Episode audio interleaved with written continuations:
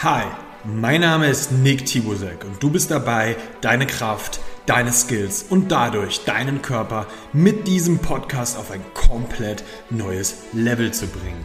In diesem Podcast lernst du nicht nur, was nötig ist, um erfolgreich zu trainieren, sondern auch, was du brauchst, um langfristig gesund zu bleiben.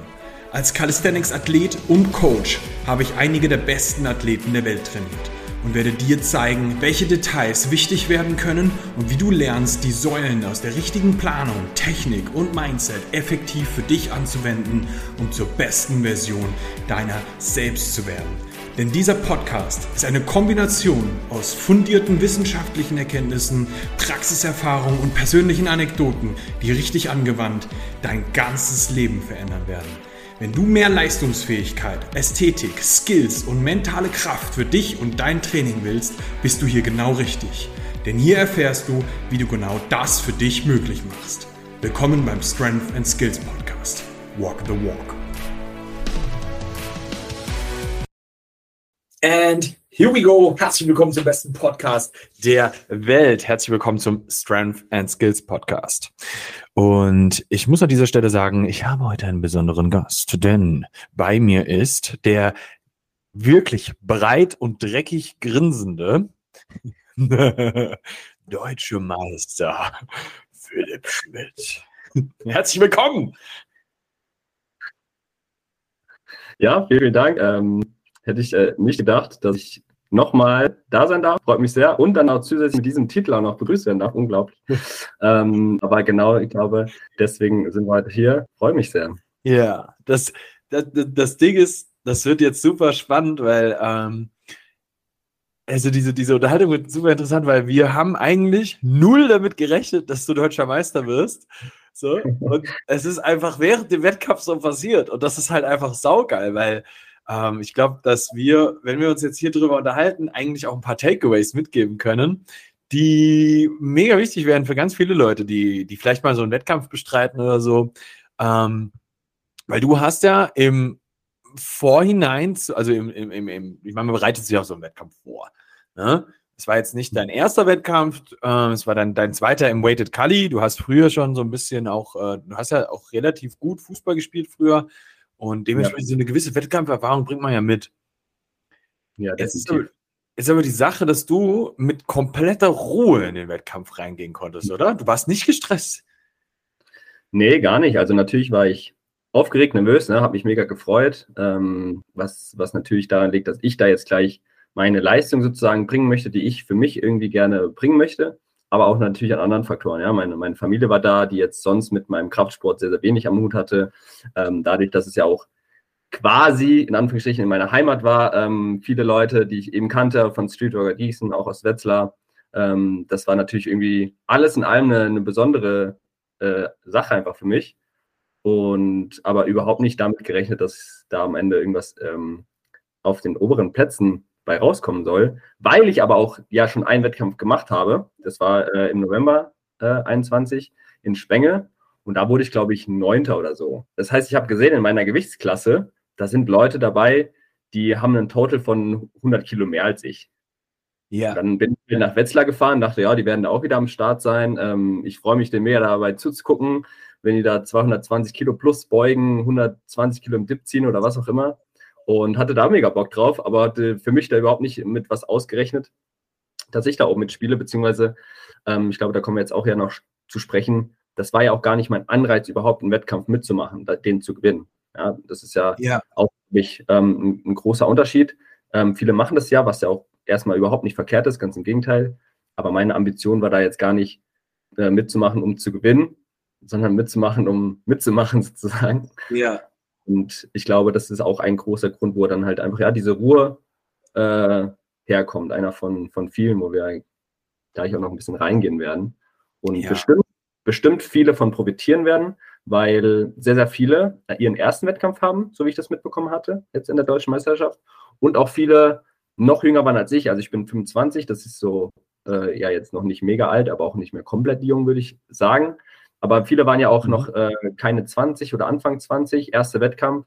Da ist dann vielleicht auch nochmal ein anderes Thema mit der Aufregung, Nervosität und, und so weiter. Also ich kann mir tatsächlich vorstellen, dass das auch für die ältere Generation immer noch sehr interessant ist, weil ähm, nehmen, nehmen wir jetzt mal an, wenn du, wenn du dich jetzt bei uns so ähm, im, im, im Team umschaust, so, da gibt es ja auch einige Leute, die dann auch einfach, die sind ja über 30. Und äh, trotzdem hat der ein oder andere durchaus noch so Wettkampfambitionen und hat sich mal gedacht, ey, ich hätte auch Bock, da nochmal was zu reißen. So. Der Ruf nach, nach so Altersklassen wird ja auch immer lauter. Ähm, ich glaube nicht, dass, dass das jetzt nächstes Jahr schon realisiert wird, aber ich bin mir ziemlich sicher, dass es realisiert wird.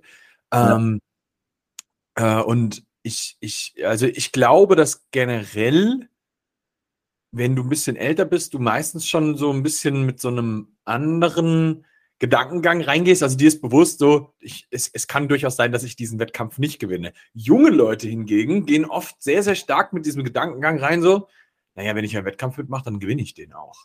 So, und mhm. ähm, ich, also ich, ich würde mich halt auch sau gerne genau darüber nochmal unterhalten, weil ich das so schade finde, wie oft ich das erlebe, dass ähm, Menschen sagen so, ey, ich mache keinen Wettkampf mit, weil wenn ich das so anschaue, so was die Spitze da gerade treibt, so da kann ich gar nicht mithalten, dann mache ich das gar mhm. nicht. Und ich finde, ja.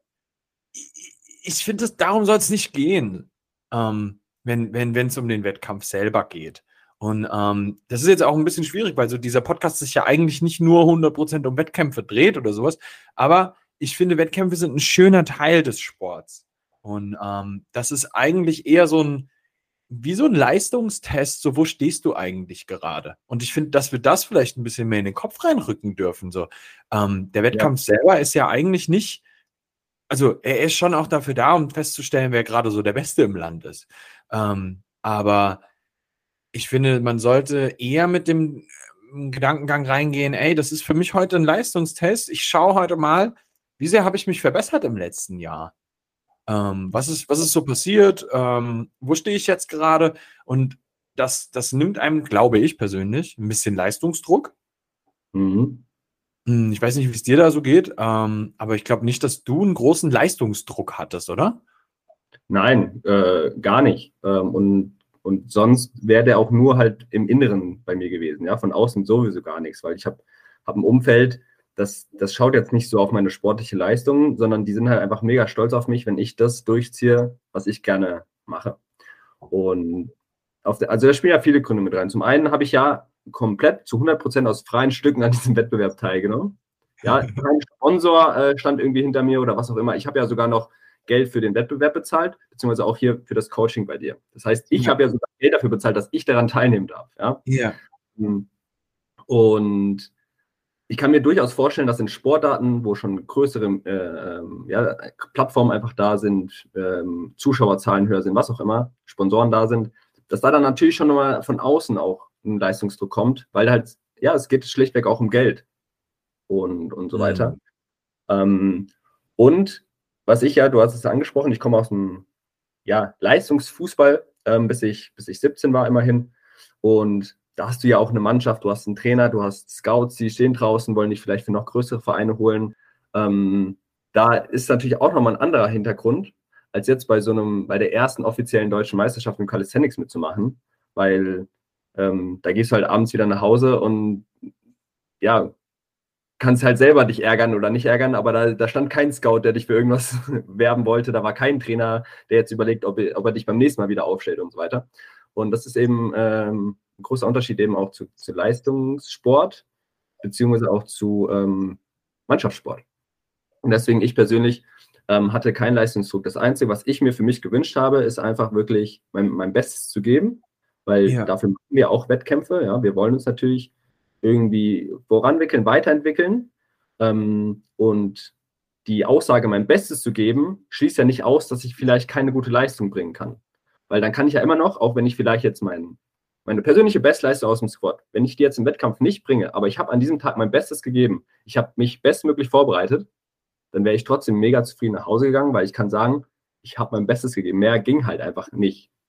Ich kann daraus meine Lehren ziehen und es vielleicht beim nächsten Mal äh, gewichtsmäßig steigern. Ja, das auf jeden Fall, aber das gehört ja zu meinem Bestes geben dazu. Das ja. heißt, mein Erfolg hing jetzt für mich persönlich nicht primär an irgendwelchen Zahlen. Ja. Und ich glaube, das ist was, was viele ähm, nicht so sehr haben äh, und dann halt am Ende sich ja ärgern, weil sie halt vielleicht mit fünf Kilo jetzt nicht aufs Treppchen gekommen sind, wo ich mir denke, aber hey, guck mal, du hast doch einfach unglaublich was geleistet hier, hast dich so krass weiterentwickelt, sportlich, aber auch charakterlich. Das ist doch eigentlich gerade in dieser Sportart das, das mega schön und was am Ende des Tages zählen sollte, aus meiner Sicht. Ja, ja, ja. Vor, vor, allem, weil du hast ja sowieso über das letzte Jahr mega viel Progress gemacht. So. Also jetzt nicht nur du, sondern jeder, ja. der das. Ja, richtig, genau, ja, genau. Und, und, man lernt halt einfach so viele Sachen aus einem Wettkampf. Und ich sehe das auch wie du, dass ähm, viele Leute keine Wettkämpfe machen, ähm, weil sie halt dieses Bild haben, ja, da geht es nur darum, wer Erster wird. Aber wenn wir gerade in diesem, es ist ja noch Hobbysport, ja, keiner, der jetzt da, klar, ein paar werden hier und da von, von Firmen vielleicht schon gesponsert, aber da, da ist ja kein Lebensunterhalt zu finanzieren jetzt im, im Calisthenics. Ja. Ne? Das heißt, alles, alle machen das noch als Hobby. Ambitioniertes Hobby vielleicht, aber es ist ein Hobby, würde ich sagen. Mhm. Und das heißt, gerade in der, da es ein Hobby ist, sollte man sich ja auch irgendwie dann nicht kaputt machen, das Leben schwer machen, sondern das sollte ja eigentlich viel mehr Positivität aufs Leben bringen als Negativität. So, ne? wenn, du, wenn das dein Beruf ist, dann gehören vielleicht auch mal schlechte Tage dazu. Ja, kann sein. Aber es ist ja, alle machen das einfach nur aus Begeisterung. Ja, ja, ja. So. Und ähm, ja, ähm, auch, auch nochmal anderer Hintergrund. Ich habe ja vier Semester, äh, stolze vier Semester Erziehungswissenschaften, Erziehungswissen Wissenschaften und Bildungswissenschaften studiert. Und das ist auch sehr, sehr spannend, was ich in diesem Kontext gelernt habe über, über wie Menschen miteinander agieren. Und das ist ja im Wettkampf nichts anderes. Egal, ob das jetzt ein Mannschaftssport ist, ja, wo du ja noch mehr interagieren musst mit Mitspielern, mit Gegenspielern, oder jetzt so ein Einzelwettkampf. Trotzdem, Menschen bringen irgendwas gemeinsam auf die Beine, ja, dass überhaupt dieses Event stattfinden kann und dass da jetzt Leute sportliche Bestleistung bringen können. Und das ist ja dann auch einfach, ja, es ist ja wie so ein Spiel. Nur, dass da halt dann nicht Leute an, an einem Tisch zusammensetzen und irgendein Brettspiel spielen, sondern Leute haben was organisiert, sich Regeln ausgedacht, äh, aus die auf Erfahrungen, auf, auf, auf Physik, auf wissenschaftlichen Sachen basieren und, und so weiter, äh, die dann irgendwie in die Realität umgesetzt, haben sich eine, eine, Spielanleitung gebastelt und so weiter. Und am Ende darfst du an diesem Spiel halt teilnehmen. Und so sehe ich das halt auch immer. Und äh, ich mag halt im Moment dieses Spiel Weighted Calisthenics einfach mega gut. Ich finde es mega schön, andere Leuten dabei zuzusehen, ja, wie die das machen, wie die auch an diesem Spiel teilhaben und freue mich halt auch für die. Und ich glaube, das war auch, da kommen wir bestimmt auch nochmal zu sprechen, hat man sehr, sehr schön an diesem Wochenende gesehen, dass alle sich so krass unterstützen, dieses, diese Sportart, ja, dieses Spiel in Anführungsstrichen so sehr lieben und so geil finden. Und egal, ob da jetzt einer einen nur in Anführungsstrichen, was ja auch schon die Mega-Leistung ist, einen Bodyweight-Muscle abziehen oder sogar mit 25 Kilo bis hin zu absolut verrückten 40 Kilo. ähm, alle wurden mega gehypt und ähm, das ist der Grund, warum ich diese Sportart, ja, dieses Spiel so gerne mitmache, weil bei allen Leuten einfach die Begeisterung so, so sehr, sehr spürbar ist. Und dann hatte ich auch deswegen auch überhaupt keine Aufregung, weil ich wusste, hey, ich werde von allen Leuten angeschrieben und es gibt auch nichts Geiles, als zu dippen und du wirst von 100 Leuten angeschrieben, dass du das Ding jetzt hochkriegst. Ähm, und dann kannst du doch nur zufrieden nach Hause gehen danach. Ey, da bin ich so bei dir. Das, das fand ich auch, war wirklich ähm, eine der, der wirklich schönsten Atmosphären, die ich jemals bei einem Wettkampf mitbekommen habe. Ähm, dieses, dieses Mal. Ähm, weil du hast überhaupt nicht dieses Gefühl gehabt, dass da jemand ist, der den totalen Leistungsdruck hat, was ich mir in den letzten Wettkämpfen doch schon durchaus bei relativ vielen äh, Wettkämpfern dann auch mitbekommen hatte. Ähm, und ich meine, guck mal, ich gehe jetzt auf Wettkämpfe im, im, im Kali-Bereich seit, boah, seit 2014, glaube ich so. Das waren so die mhm. ersten Wettkämpfe. Und ähm, da hast du schon gemerkt, wie der Leistungsdruck, den sich Menschen gemacht haben, echt auch massiv gestiegen ist mit der Zeit. Ne? Ähm, gerade bei denen, die dann auch wirklich, wirklich gut wurden und ja. mal oben in der Spitze mitgespielt haben, so, wo die, die dann erstens sich selber auch einen harten Druck gemacht haben und dann auch geglaubt haben, dass die Außenwelt einen harten ja, ja. harte Erwartungshaltung an sie hätte oder sowas. Und ähm, ich finde, eine der schönsten Sachen an diesem Wochenende war halt wirklich zu sehen, dass da eigentlich gar keiner irgendwelche Erwartungshaltung hatte und alle richtig Spaß hatten. So, äh, come on, jetzt, jetzt, weißt du so, das ist dieses, das war so dieses klassische Feeling, komm, wir maxen heute mal aus. Ja, ja, voll, voll. Und äh, das, das ist, glaube ich, äh, wir als Athleten, ja, auch, auch die Betreuer, äh, haben das gespürt, aber ich habe äh, auch das Glück gehabt, mit ein paar zu sprechen, die an diesem Wochenende da waren, die überhaupt nicht aus dieser Blase Calisthenics, Weighted Calisthenics kommen, die einfach halt ge das gesehen haben, hey, da ist ein Event oder zum Beispiel auch ein Beispiel meine Eltern, ja, die haben mit dieser Kraftsport generell überhaupt nichts am Hut und die waren halt da. Und die waren dann auch irgendwie halt so mega mitgerissen, weil die einfach gemerkt haben, hey, hier geht es nicht darum, mhm. zu zeigen, wie krass stark ich jetzt bin oder, oder so, sondern hier geht es darum, alle zu, zu unterstützen äh, bei den Zielen, die sich für sich selber vorgenommen haben. Ja. Und das ist also sogar aus dieser Blase hinübergeschwappt ist auf, auf neutrale Zuschauer, sage ich mal. Das ähm, hat mich auch besonders gefreut. Ja. Und ähm, ich glaube, es ist ein bisschen wichtig, auch für die Zukunft, natürlich die Balance zu halten zwischen, natürlich wollen wir auch die Leistungen fördern, ja. Ähm, dass es dann im, in der Spitze natürlich auch immer noch professioneller äh, weitergeht, möglichst verletzungsfrei, gescheit, aber noch schauen, was ist da möglich. Ja. Aber halt auch auf der anderen Seite die, die Zugänglichkeit zu diesem Sport niedrig halten, ja, damit wir eben nicht Leute oder vor allem auch Jugendliche in, in Städten haben, die jetzt einen Calisthenics-Pakt eingebaut haben, die da aber halt nur diese immens krassen Leistungen sehen, die in der Spitze halt abgeliefert werden und dann für sich selber sagen, ah, das mache ich nicht. Sondern dass wir da irgendwie auch in dem Sport diese Balance zwischen beiden Welten irgendwie hinkriegen, dass die Schwelle niedrig ist, gerade für Kinder und Jugendliche. Da gibt es ja auch in, in Deutschland zumindest, weiß ich, in, in anderen deutschsprachigen Ländern bestimmt auch, gute ähm, Projekte schon, wo eben Kinder, Jugendliche schon daher hingeführt werden, hey, anstatt euch selber aufs, aufs Maul zu hauen, lasst eure Aggression doch an der Klimmzugstange aus. So. Ja, ja. Ähm, und, und so, zum Beispiel so ein Muscle-Up. Ich habe auch in meinem, im Studio, äh, in dem ich trainiere, viele, die sind so zwischen 16 und 20 und die probieren sich äh, so gefühlt jede Woche an einem Muscle-Up, ja, weil die das wahrscheinlich auf Instagram sehen, auf äh, TikTok oder was auch immer. Und das ist eine, eine krasse Leistung, so ein Muscle-Up, aber der ist so greifbar für die. Hm. Und ich glaube, das ist wichtig, dass man das noch weiter versucht, immer ähm, so auch zu vermitteln, dass es halt ist, hey, das ist nicht so leicht, aber du kannst es schaffen. Ja. Ob du dann am Ende des Tages ein 40 Kilo Muscle abziehst, da können wir noch mal uns drüber unterhalten. Ja? ähm, aber das fand ich irgendwie auch so schön an dem Wochenende, weil es eben noch keine Qualifikation gab. Das heißt, jeder konnte sich einfach anmelden. Und das hat man ja. dann eben auch gesehen. Da waren einfach Leute, die hatten einfach Bock auf die Erfahrung, da, da mitzumachen weil sie halt gemerkt haben, hey, jeder kann da mitmachen, warum nicht? Ich ziehe einfach das, was ich ziehen kann und, und versuche mein Bestes. Ja. Ähm, das äh, fand ich eben auch einen sehr, sehr schönen Aspekt. Und äh, auf der anderen Seite aber eben, dass man schaut, okay, natürlich wollen wir auch die krassen Performer und Performerinnen auch weiter unterstützen, dass da noch auch noch was geht, ja? dass Professionalität in dem Sport natürlich auch noch besser werden kann. Auf jeden Fall. Jetzt war das ja dein zweiter Wettkampf. Ähm, würdest ja. du sagen, du bist den anders angegangen als den ersten? Auf jeden Fall, auf jeden Fall. Ähm, also zum einen wusste, wusste man einfach schon mehr von dem Ablauf, man wusste, okay, ähm, die Disziplin, die Reihenfolge, wie fühlt sich das an, äh, wie lang hat man ungefähr Zeit. Ich hatte ja das Glück, dass in meiner ähm, Gewichtsklasse auch echt viele sind. Das heißt, du hast zwischen deinen Lifts auch ein bisschen mehr Zeit. Du weißt dann einfach, wie du damit gut umgehen kannst. Ähm, und das heißt, ich konnte dementsprechend mein Aufwärmen schon ein bisschen, ja, nicht, nicht direkt anders gestalten, aber ich wusste einfach die Ablaufe schon besser und das ja. bringt einfach schon mega viel. Ne? Wenn, wenn, wenn du vorher weißt, du weißt nicht genau, wann du dran bist, der, man ist nicht mehr genau in dem Zeitplan ähm, und das ist dein erster Wettkampf, so, du hast vielleicht noch nicht so viel Trainingserfahrung auch, du weißt noch nicht ganz genau, wie es dann mit deinem Aufwärmen abläuft, wie viel Zeit du für welchen Lift brauchst und, und so weiter. Das hat mir schon sehr, sehr viel gebracht.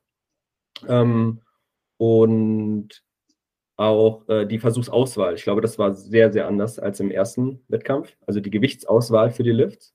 Ja. Ähm, weil ich zum Beispiel auch wusste, okay, diesmal starte ich morgens. In meinem ersten Wettkampf war ich erst na nachmittags dran, was auch eher meine Trainingszeit ist.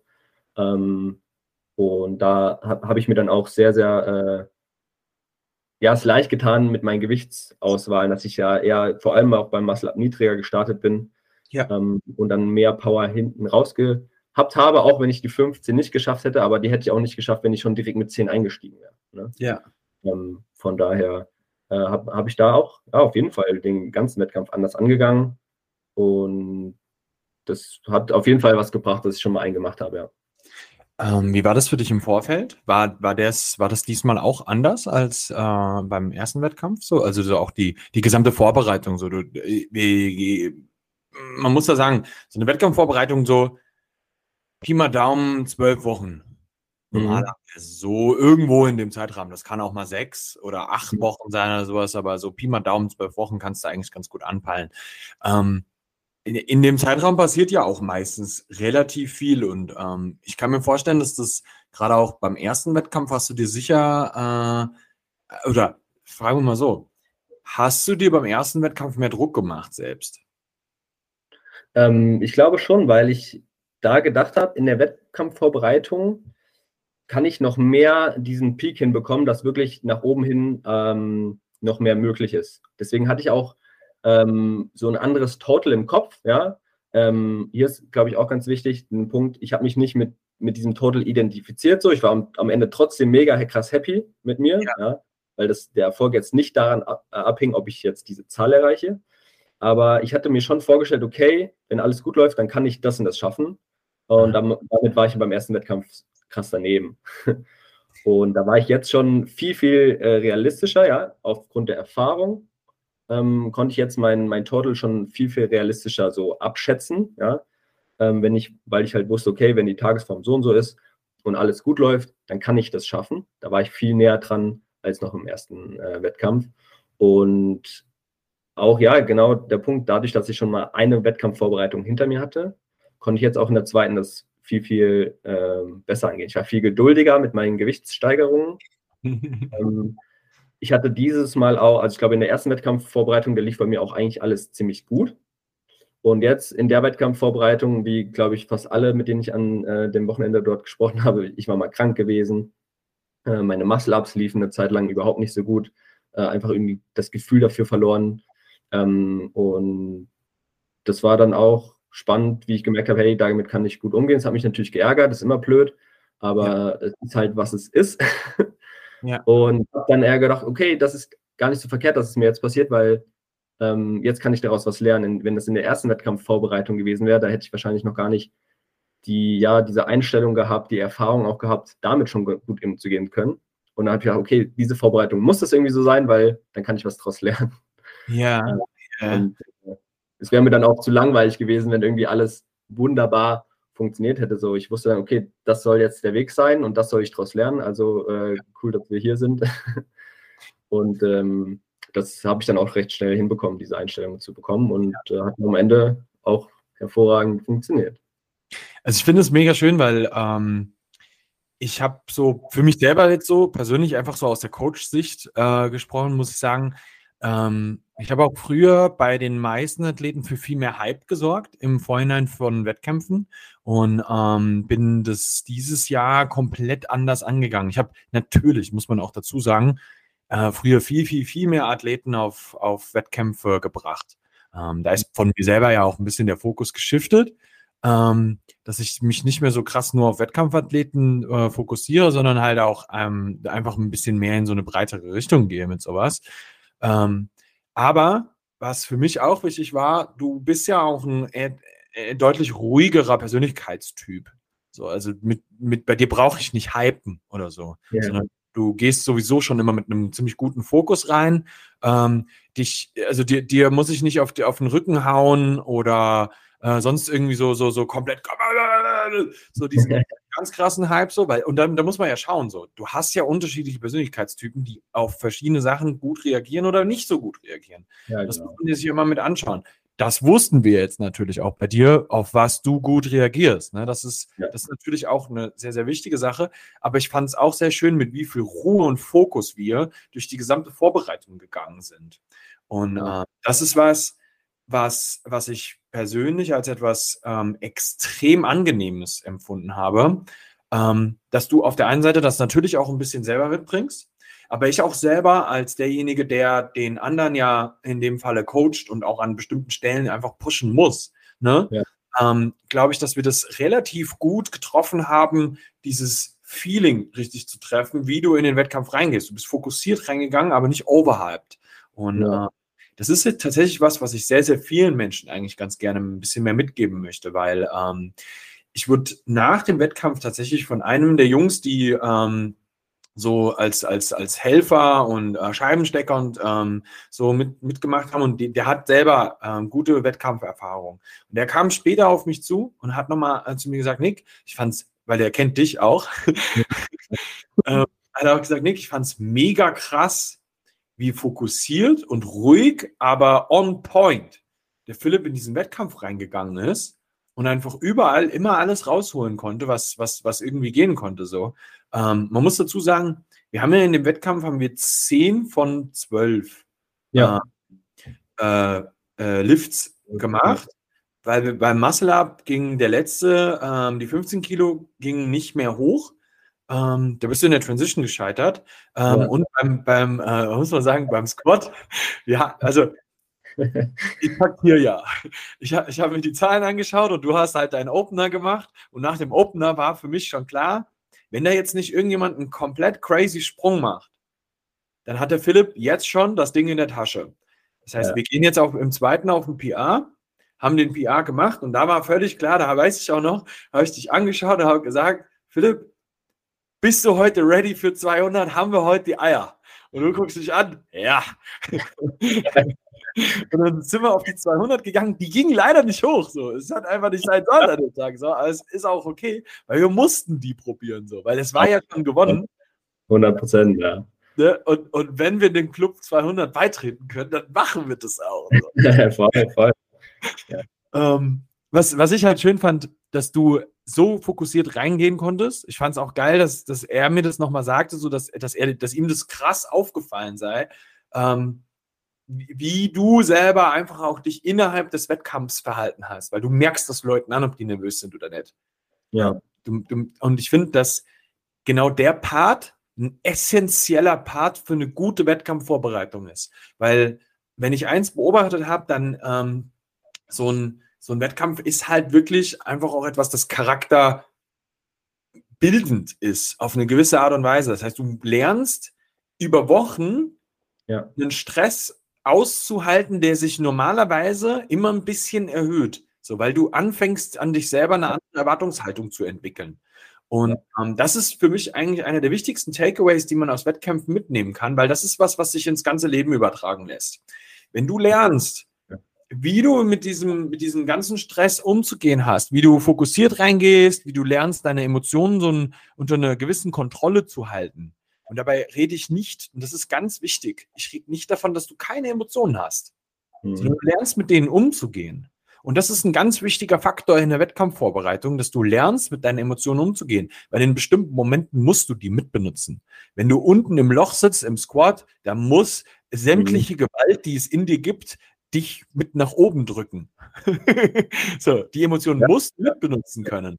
Und ähm, da lernst du das ja zu kontrollieren und für dich zu nutzen. Während du aber genauso auch eine gewisse Ruhe in den ganzen Lifts brauchst, damit du mit einem Fokus reingehst und nicht irgendwelche technischen Fehler dann machst, die ko komplett unnötig wären.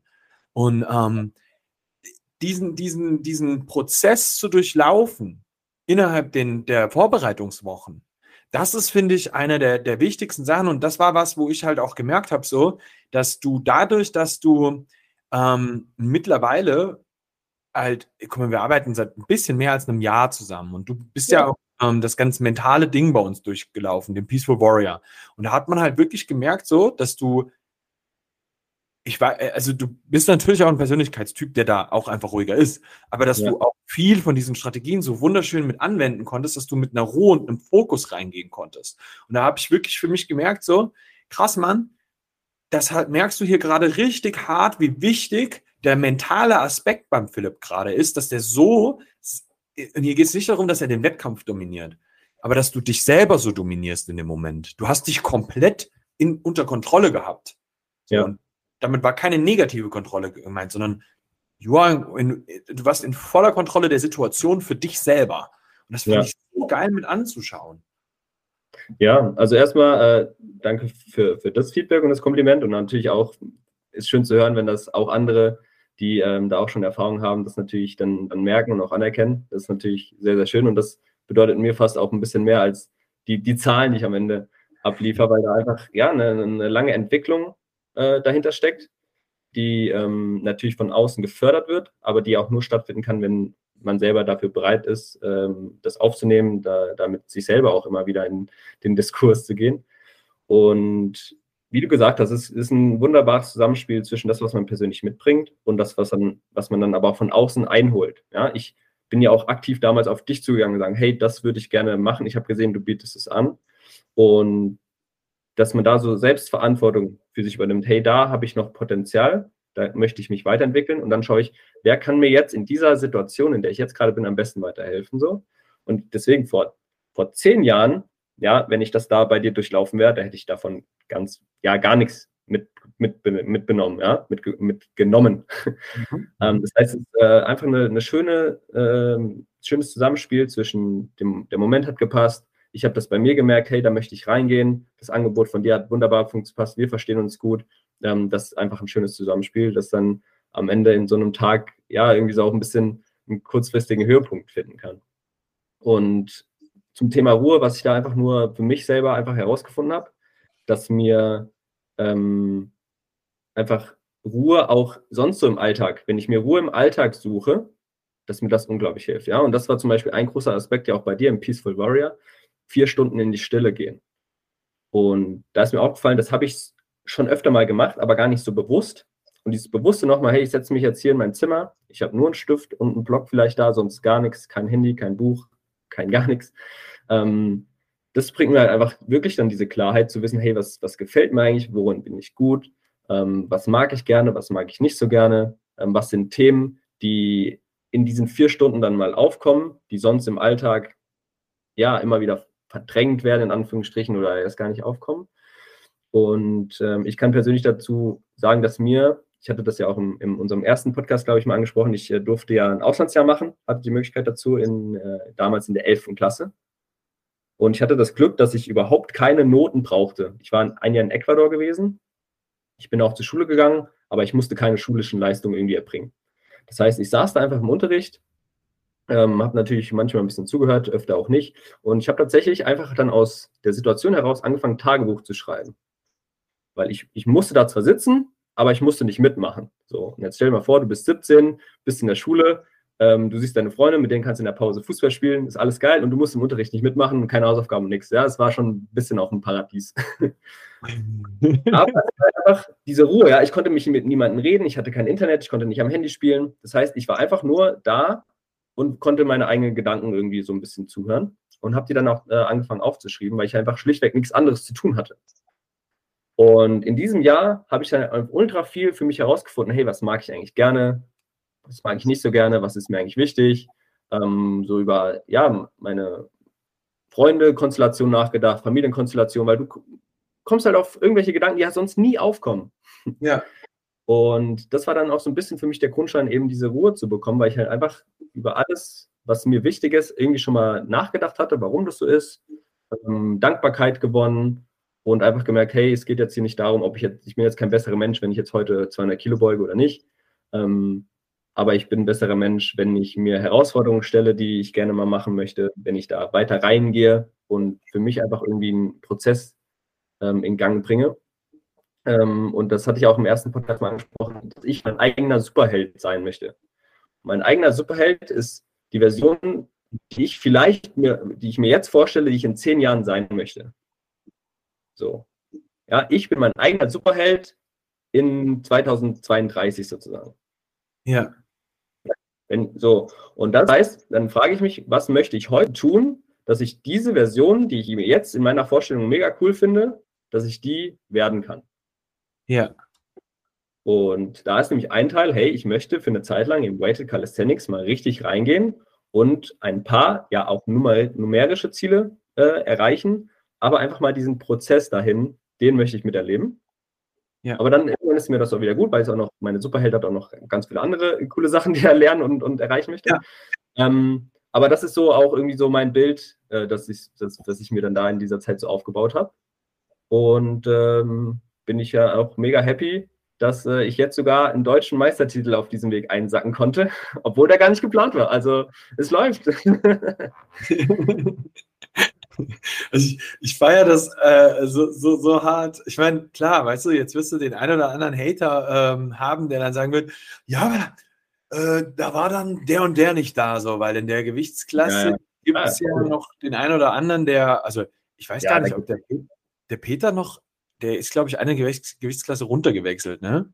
ich weiß auch nicht, in der, der Timo, ich weiß leider seinen Namen nicht. Also es gibt bestimmt noch fünf Leute in Deutschland, mindestens, die das schon auf Kämpfen in der Gewichtsklasse ein Total von 100 plus mehr hatten. Mindestens. Aber ihr wart nicht da. Ja, ja. Ich sag's dir, wenn sie da gewesen wären, ich hätte die so abgefeiert, weil ich mir einfach nur, ich denke mir einfach, ey, guck mal, der wiegt fast so viel wie ich, vielleicht ein, zwei Kilo mehr, keine Ahnung. Und der, der ballert hier so heftig die Leistung raus. Und ich hätte es einfach nur abgefeiert. Ich hätte es einfach ja. nur abgefeiert. Ja, ja, ja. Was, ja. trotzdem ähm, finde ich, das ist auch nochmal ganz wichtig, weil das oft in der, in der, in der Wettkampfszene dann so ein bisschen diskutiert wird. So, ja, aber die Leistung war nicht so krass. Ja, aber es war die krasseste Leistung des Tages. Ja, absolut. absolut Und ja. Ich finde das so wichtig, dass man das nochmal mit ausspricht, weil ich halt auch, ich kenne das dumme Gerede hintenrum. Ich kenne es, ja. weißt du? Und ähm, es, es ist über die Jahre es ist schlimmer geworden, muss man wirklich sagen, weil einfach mehr Leistungsdruck bei vielen Leuten da, dabei steht. Ja. Weil sich auch so viele, krass viele Menschen genau nur mit dieser Leistung identifizieren. Und ähm, das ist was, was ich halt auch einfach ähm, nochmal mitgeben möchte, weil du das so schön mitgeben kannst, weil du es gerade auch nochmal gesagt hast. Der Superheld, der du sein willst, der ist nicht nur im Weighted Calisthenics unterwegs gewesen und kann auch noch ganz viele andere tolle Sachen. Und ja. ähm, den Aspekt damit reinzubringen, finde ich unfassbar wichtig, weil gerade wenn wir dann, und dann, dann ist es Leistungssport, wenn wir da reingehen, fangen Menschen an, sich nur noch an, damit zu identifizieren und glauben dann irgendwann so, so leicht unterbewusst, so, sie wären ein schlechter Mensch, wenn sie keine unfassbar krasse Leistungen im Sport abliefern. Und das ist ja auch, glaube ich, das, was dann viele Menschen noch mal so ein bisschen abhält, überhaupt in den Sport reinzustarten, weil die sofort auch schon in dem Gedankengang mit drin sind. Und das ist das, worum es nicht geht. Es geht aber darum, dass du von dir selber die bestmöglichste Version rausholst, die du von dir selber auch haben willst. Das heißt, ja. der Superheld, der du sein willst, der kann vielleicht die bestmögliche Leistung für sich selber im Weighted Cully ähm, äh, rausholen, kann dann aufs Trampolin gehen und äh, Saltos üben oder wie du jetzt gerade sich ein bisschen im Turmspringen aus, ausleben, so, solange die Freibad-Saison noch da ist, so hast du ja richtig Bock drauf, weißt du? Und ähm, ich finde es geil, dass, dass genau das auch die Message sein darf. Es geht definitiv darum, dass wir das Bestmögliche für uns rausholen an bestimmten Punkten.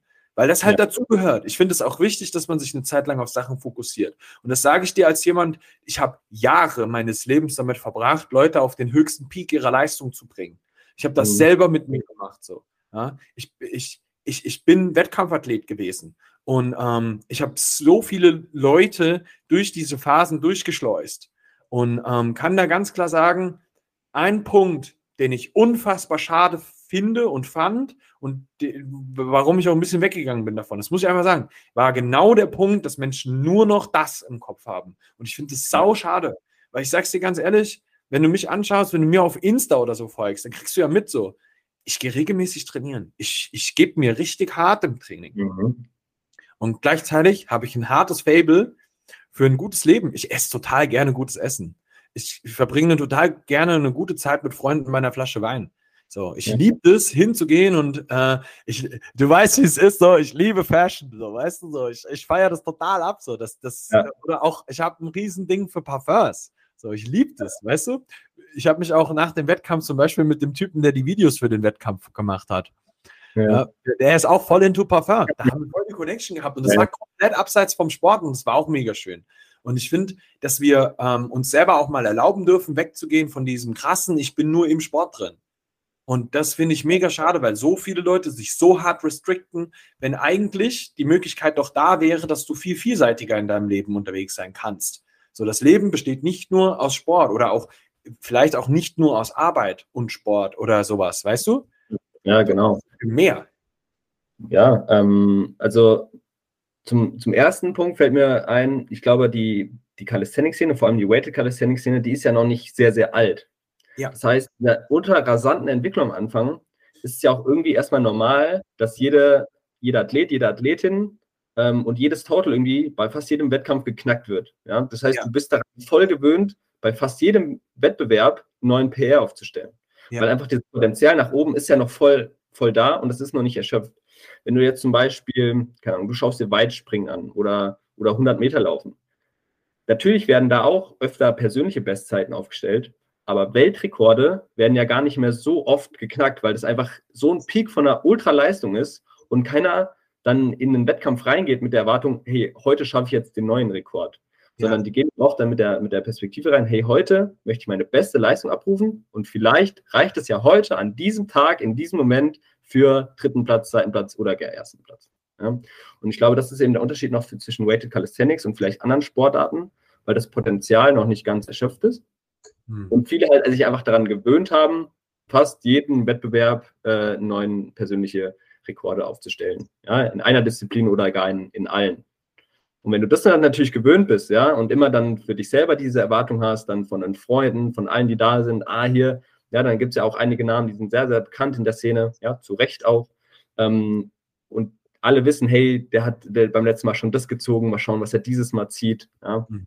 Das ist dann natürlich, was da, glaube ich, viel reinspielt, ähm, dass man auch so ein bisschen den Spaß daran verliert und sich zu hohe Erwartungen äh, macht, die man dann vielleicht gar nicht mehr erreichen kann.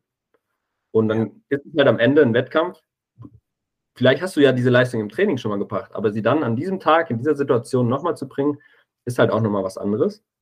Und ähm, das kann ich mir vorstellen, dass es für viele sehr wichtig sein wird, in den nächsten Jahren da reinzugehen, hey, ich identifiziere mich jetzt nicht mehr mit meinen sportlichen Leistungen. Ja, ich bin mit mir einfach mega happy mit mir, ob ich das jetzt schaffe oder nicht. Mache jetzt meinem Lebenszufriedenheit langfristig nicht so viel aus. Ja. Ähm, natürlich möchte ich all in gehen. Ähm, ich gebe mein Bestes.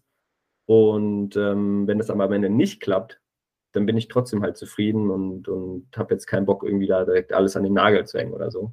Ja. Also diese Entwicklungen werden bestimmt auch noch viele machen, weil es ist ja generell im, vor allem im Kraftsport, ja. Das ist ein undankbarer Sport, ja. Du machst den zwei Jahre nicht mehr und du hast viele Sachen einfach dann nicht mehr auf dem Stand, ja, ob das jetzt ähm, ästhetische Sachen sind, ja, wie du aussiehst oder Kraft, äh, was einfach krass nach unten geht.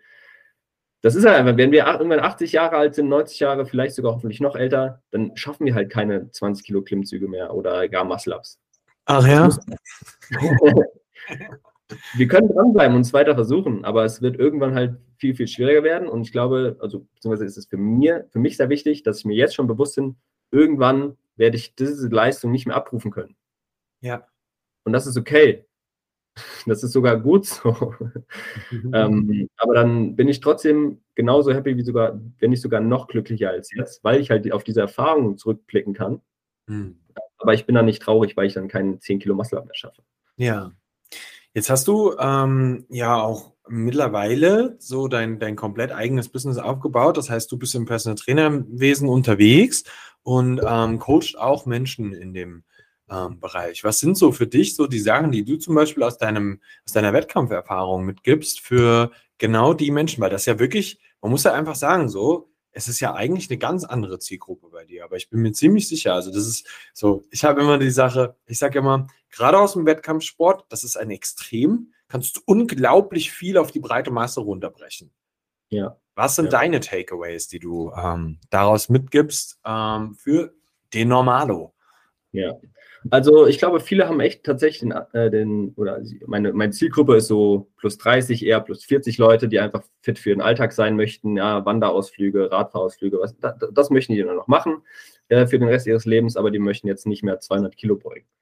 Ähm, was aber ich spannend finde, ist, dass sie oft auch diesen Leistungsanspruch an sich haben.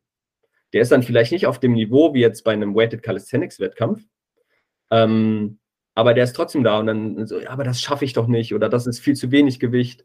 Ähm, und dann denke ich mir so, wer, wer, wer sagt dir denn das? Schau mal, du hast vorher, hattest du Knieschmerzen und jetzt schaffst du schon zehn Kniebeugen. Wie geil ist das denn? so. Mhm.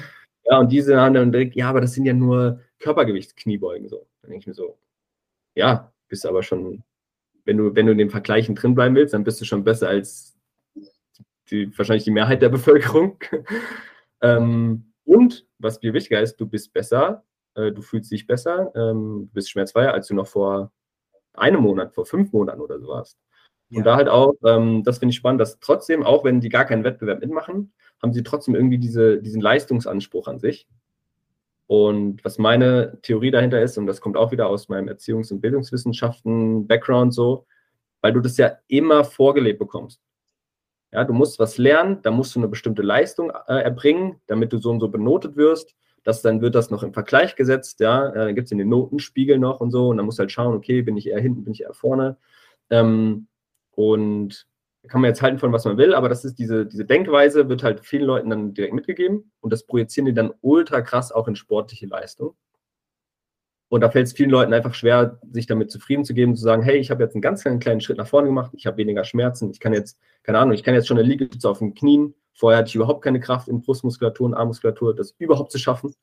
Ja. Ähm, dass sie diese kleinen Schritte äh, auch wertschätzen können. Das, ähm, das finde ich spannend. Und äh, ja, ansonsten der Klassiker, immer wieder die gleichen Wiederholungen, gleichen Übungen zu machen, dranbleiben, gleiche Sachen, die, die Basics aufbauen ähm, natürlich öfter mal den Trainingsplan ändern, aber halt nicht jedes Mal und jede Übung ähm, zu machen. Bleib bei den Basics, mach keine oder mach nicht nur fancy Übungen. Ja, Spaß muss natürlich beibleiben und viele ähm, schätzen auch sehr die, die Abwechslung. Ähm, aber die Basics, mach einfach die Basics für einen längeren Zeitraum und dann kannst du alles andere wunderbar darauf aufbauen. Das ist, was ich aus meiner Wettkampfvorbereitung einfach ultra gemerkt habe. Ähm, und viele Leute, die auch jetzt nicht Wettkämpfe machen oder wirklich auch ambitionierter trainieren, für die ist es genauso wichtig. Das sind sehr, sehr gute Takeaways, weil genau das die Sachen sind, wo ich auch ganz klar sagen muss, so wenn du jetzt ähm, dir die Leistungssachen anschaust, wenn man sich immer anfängt zu vergleichen, guck mal, da mhm. siehst du es im Kleinen, im Großen, im Wettkampf siehst du das auch immer, dass Leute das machen. Und wenn, wenn du da den Fokus switcht, und das haben wir 100% schon mal in der äh, Podcast-Folge angesprochen, dass es eigentlich um dich geht, ja. dann ändert sich da eigentlich alles erstmal dran. Und du wirst viel dankbarer für das, was du eigentlich auch schon erreicht hast. Und da wird das Leben sehr viel schöner.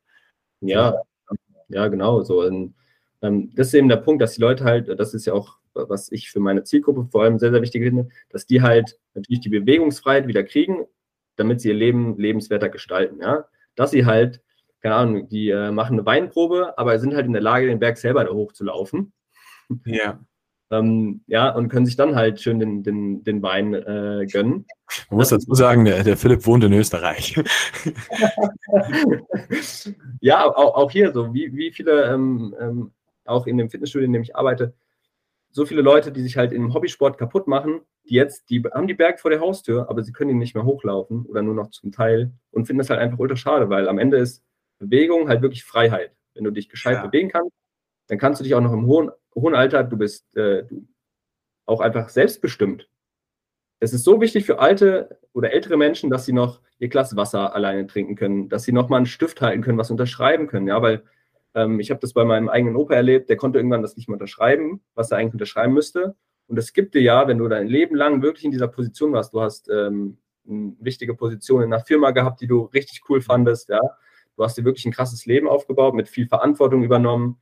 Und dann irgendwann kannst du das nicht mehr machen, weil du halt einfach einen Stift nicht mehr halten kannst und du kannst deine Unterschrift dann jetzt nicht mehr drunter setzen. Das macht ja psychologisch so ultra viel mit dir. Ja. Und da halt dran zu bleiben, ne? irgendwann, irgendwann kann das passieren im Alter, das ist einfach, dann ist es so. Ja, man kann ja auch nicht alles ausschließen, darum geht es ja auch nicht. Aber dass man immer halt schaut, okay, ich will meine Selbstwirksamkeit und meine Freiheit die will ich mir so lange wie ich kann aufrechterhalten. Das ist, was meine Zielgruppe jetzt vor allem angeht. Ja. ja. Und äh, dafür ist es halt eben wichtig zu merken, okay, ich bin jetzt von Knieschmerzen von auf Skala von 8 bis 10 schon mal auf eine 4 von 10. Ja. Das ist schon mal mega wichtig und mega schön, äh, macht dein Leben schon direkt besser. ich finde, das, das ist ein extrem schönes Takeaway. Ähm, und ich finde, du sagst zwar, das wäre was für deine Zielgruppe. Ich finde genau, dass der Gedankengang eigentlich für alle da sein sollte. Und auch gerade im Leistungssport. Ähm, weil gerade hier muss man wirklich sagen, und da haben wir jetzt bei uns auch schon mal drüber unterhalten, du wirst in diesem Sport der Beste, wenn du am längsten verletzungsfrei bist, weil du in ja. dem Zeitraum trainieren kannst, wo alle anderen kaputt sind. Ja, sieht man an meinem Dip. Ja. Ich komme ja aus einer Schulterverletzung. Ja, ähm, letztes Jahr im April 2021 äh, Schulter verletzt. Und ähm, als ich dann im Juni bei dem Coaching eingestiegen bin, ich konnte immerhin wieder ein paar Liegestütze, ich konnte auch einen Bodyweight-Dip. Ja. Und das sieht man natürlich bis heute. Meine Schulter, der geht es wieder super. Aber in der, Entwick in der Kraftentwicklung von meinem Dip hänge ich in meiner Gewichtsklasse halt sehr, sehr hinterher, wenn man das jetzt mit meiner Gewichtsklasse vergleicht. Ja, ja. Voll. Aber wenn man dann halt schaut, was ich vor einem Jahr dippen konnte und was ich jetzt dippen kann, hey, mega geil. Ultra geil. Ja.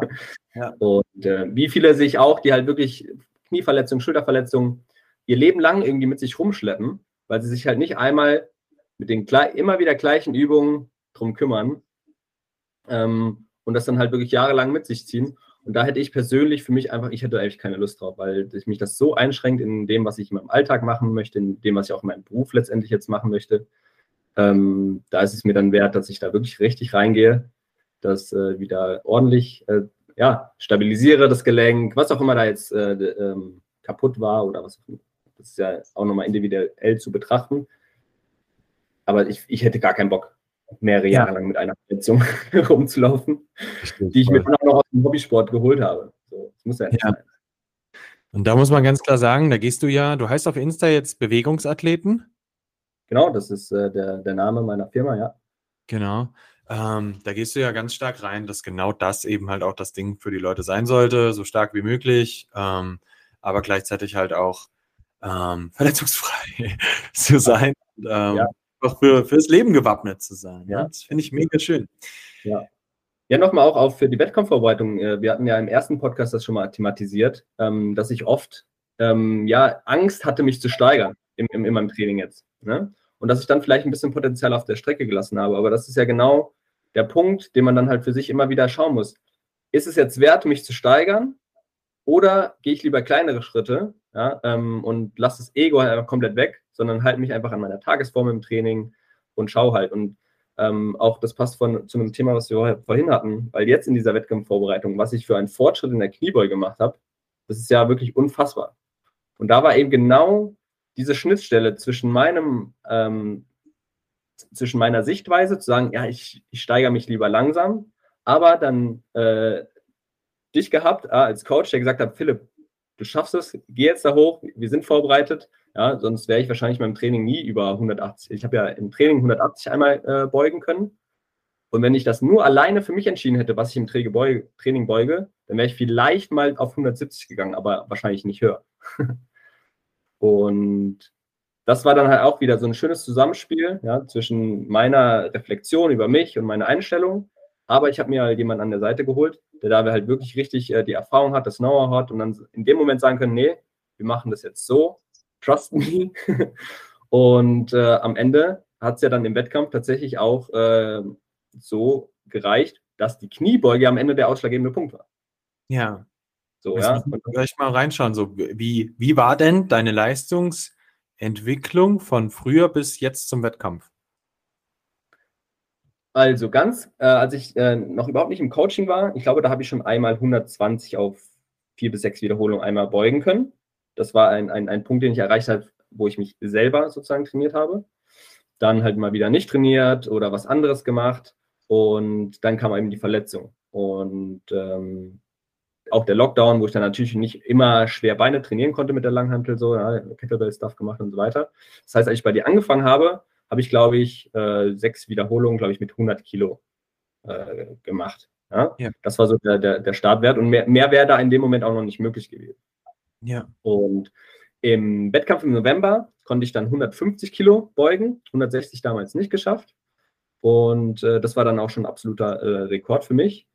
Und dann in der Wettkampfvorbereitung, ich glaube, vorher hatte ich auch nie mehr als 150 gebeugt. Ich hatte mal 145 auf sechs Wiederholungen. Das war dann äh, eine neue Bestleistung. Und dann sind wir, glaube ich, innerhalb von zwei Monaten eben von den 150 auf 180 äh, auf eine Wiederholung dann gegangen in, in, in, der Wettkampfvorbereitung. Und das war natürlich äh, auch für mich heftige Entwicklung, eine heftige Entwicklung.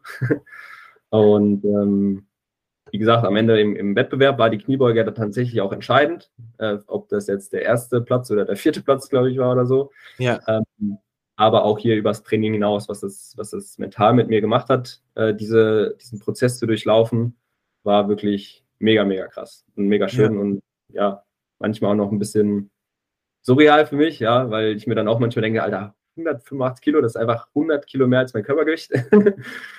ähm, aber ja, endlich bin ich da, wo ich äh, sein wollte, als ich auch bei dir angefangen habe. Ja? Mein Superheld in meiner Version, der beugt 200 Kilo. Ähm, also ich bin auf dem Weg dahin, diese zu werden ja. und das, das finde ich sehr, sehr schön. Eine, eine ganz schöne Sache, ähm, die fand ich auch noch, war, war ja der Dip für dich. Ähm, du warst ja, bevor wir angefangen haben zu arbeiten, beziehungsweise vor deinem, vor deinem Unfall, wo, also du, man muss dazu wissen, du hattest ja den Snowboard-Unfall, wo du dir die Schulter zerlegt hast, weil du ja. einfach mies äh, hingefallen bist. Und da hast du dir ein bisschen Brustmuskel wahrscheinlich abgerissen. Ähm, man, du hattest vorher schon ja. mal ein PR im Dippen, ne? Genau, mein vorheriger war bei 72, ja, habe ich bei äh, den guten Freunden von Stuttgart Gießen damals aufgestellt. Grüße raus. Ähm, ja, also ich war äh, gar nicht so ähm, schlecht im Dippen, als ich mich auch noch selber trainiert habe. Und dann natürlich wieder runterzugehen auf in Anführungsstrichen nur ein Bodyweight-Dip. Das war natürlich auch ja, ein bisschen ernüchternd, so ein bisschen. Aber auch ja. da habe ich gemerkt, das gehört zu dem Prozess, zu meinem dazu. Ich kann jetzt auf eine Erfahrung zurückgreifen die für mein eigenes Training mega wertvoll ist, aber auch eben für meine Arbeit als Trainer. Hm. Und auch hier einfach Geduld zu haben, sich nicht ähm, zu schnell zu steigern. Ja, ich glaube, das haben wir auch in, in, im DIP-Training, auch vor allem in der Vorbereitung gemerkt. Da gingen immer wieder kleine Schritte, aber auch nicht sehr, sehr große so. Ja. Aber am Ende bin ich ja mega happy, dass ich jetzt auch schon das erste Mal mehr als mein eigenes Körpergewicht als Zusatzgewicht noch mit dippen konnte. Ähm, und vor allem, und das ist das Wichtige, keine, überhaupt null Probleme in der Schulter habe. Also die nix. Ja. Ähm, bei dem November hatte ich ein bisschen Unsicherheit drin, also ich habe das dann gemerkt ähm, im Wettkampf. Ähm, deswegen sind wir da auch nicht sonderlich hochgegangen, in Anführungsstrichen, obwohl ich im November ja dann schon einen neuen PR aufstellen konnte. Also ich bin von April Schulterverletzung zu November neuen Dip-Rekord sozusagen gegangen. Ja. Ähm, das war natürlich auch, war ich sehr, sehr stolz oder bin ich sehr, sehr stolz drauf, finde ich äh, auch schön. Und über das Training hinaus, was das mental sowas mit dir macht, ähm, ist nicht zu unterschätzen. Ja, also ähm, jetzt musst du vielleicht noch verraten, was du, was du dann im Endeffekt getippt hast. 75. Also ich habe mein, mein PR um äh, stabile drei Kilo erhöhen können im November. ähm, was, wie gesagt, aufgrund der Verletzung einfach eine wunderschöne Geschichte für mich gewesen ist. Ja, voll gut. das ist immer so wichtig, dass man da so, so ein paar Zahlen so reinhaut. Ja. ja. Und ähm, ja, was mir eben auch noch eine äh, Sache eingefallen ist, die man noch dazu bringen kann, sind Routinen, ja, Gewohnheiten.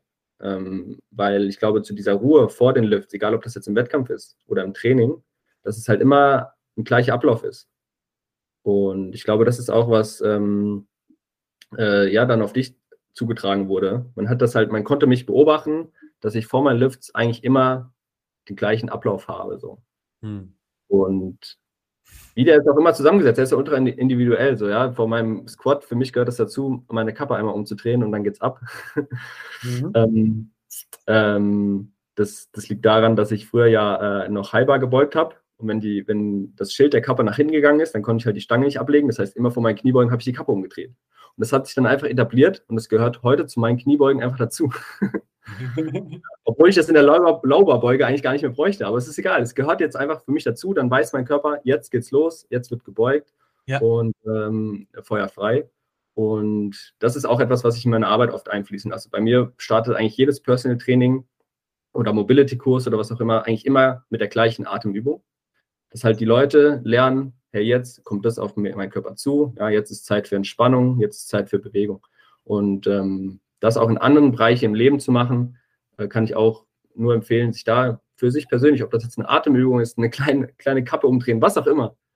Das ist sehr, sehr, sehr, sehr hilfreich, ja, vor einem wichtigen Gespräch einmal durchzuatmen, zum Beispiel. Hilft mhm. auch vielen Leuten, mit, mit ihrer Nervosität ja, klarzukommen, dass sie einfach ja. ruhiger werden. Ähm, hat eben übers Training hinaus sehr, sehr schöne Vorteile.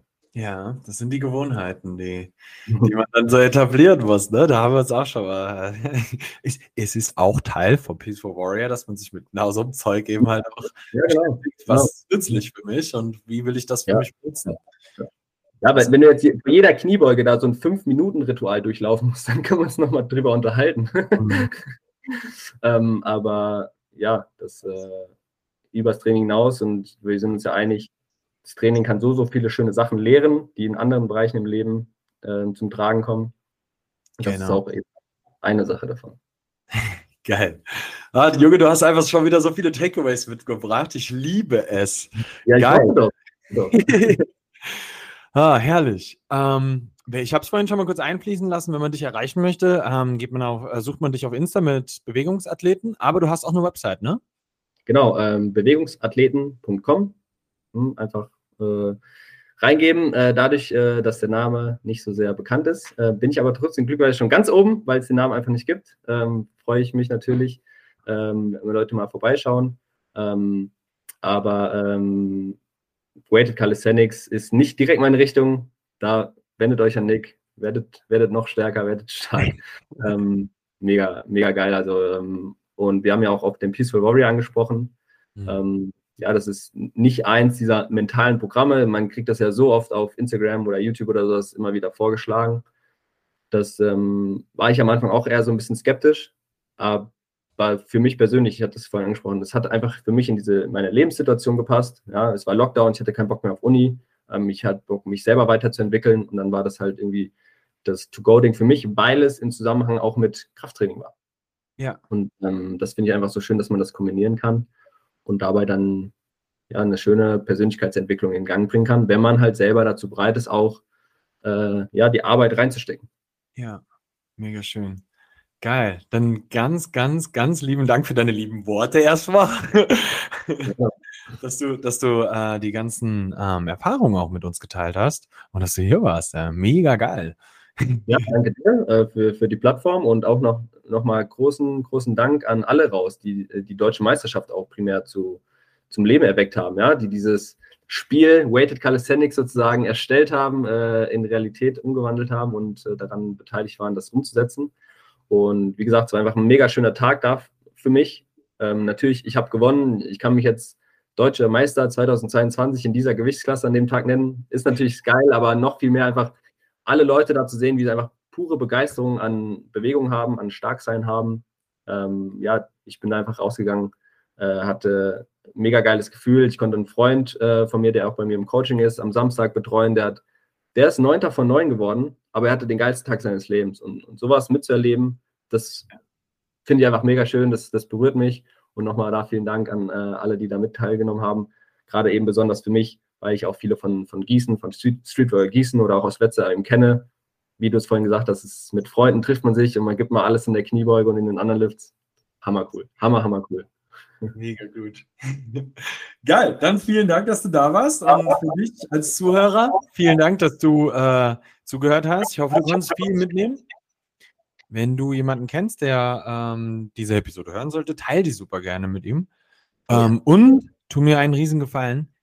Geh mal bei Spotify auf die Bewertungen und gib einfach eine 5-Sterne-Bewertung auf den besten Podcast der Welt. Vielen Dank fürs Zuhören. Bis zur nächsten Episode. Macht's gut.